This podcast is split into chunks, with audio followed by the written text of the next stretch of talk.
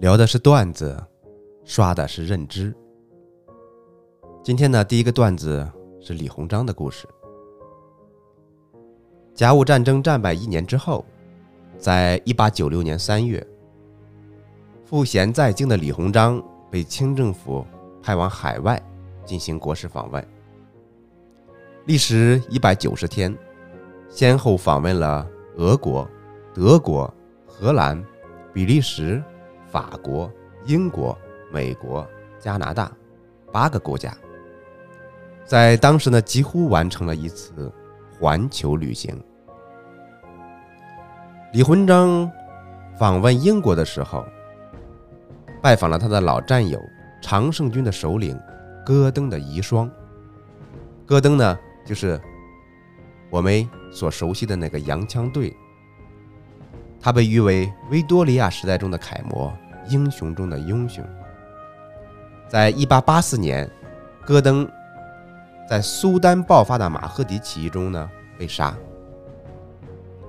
李鸿章访英时，特意去给戈登扫墓。戈登的夫人感动之余，将戈登生前的名犬送给了李鸿章。后来呢，戈登的夫人通过英国的公使写信询问李鸿章：“哎，是否喜欢这条狗？”李鸿章回信道：“非常喜欢，可惜啊，我年纪大了，牙口啊不好。”不能多吃，不过味道真的不错。这么罕见的一条名犬，还真的是头一回吃到。你瞧，狗在西方的文化里是人的朋友，而在东方，尤其是汉语的文化里，它就是一道美食。文化的认知差距如此之大，以至于辜负了我们的感情。第二个段子是王羲之的故事。据说王羲之特别爱鹅。山阴的一个老道士养了十几只鹅。有一天呢，早上王羲之坐船经过那里，看到了，非常喜欢，便去请示这个道士，想要把这些鹅呀买下来。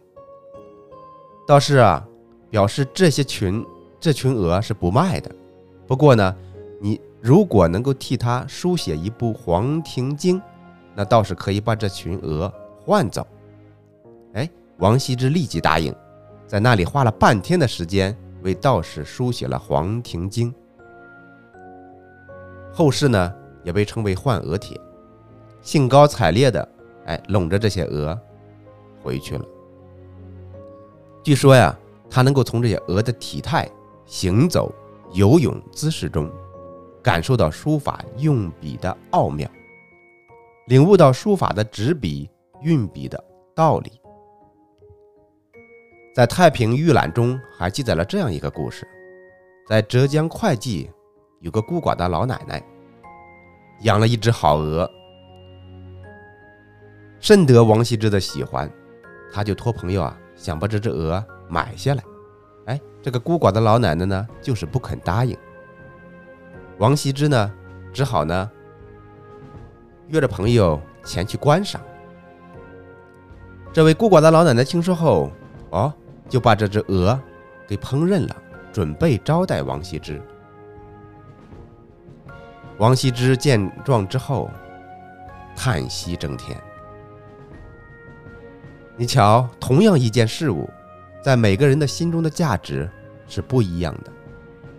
当我们拿着心中最珍贵的东西给别人时，往往不是对方想要的。最后是一碗汤，来自于宫崎骏。人生的高度不是你明白了多少道理，而是你守住了多少底线。请记住那些对你好的人，因为他本可以不必这样。以上就是本期节目。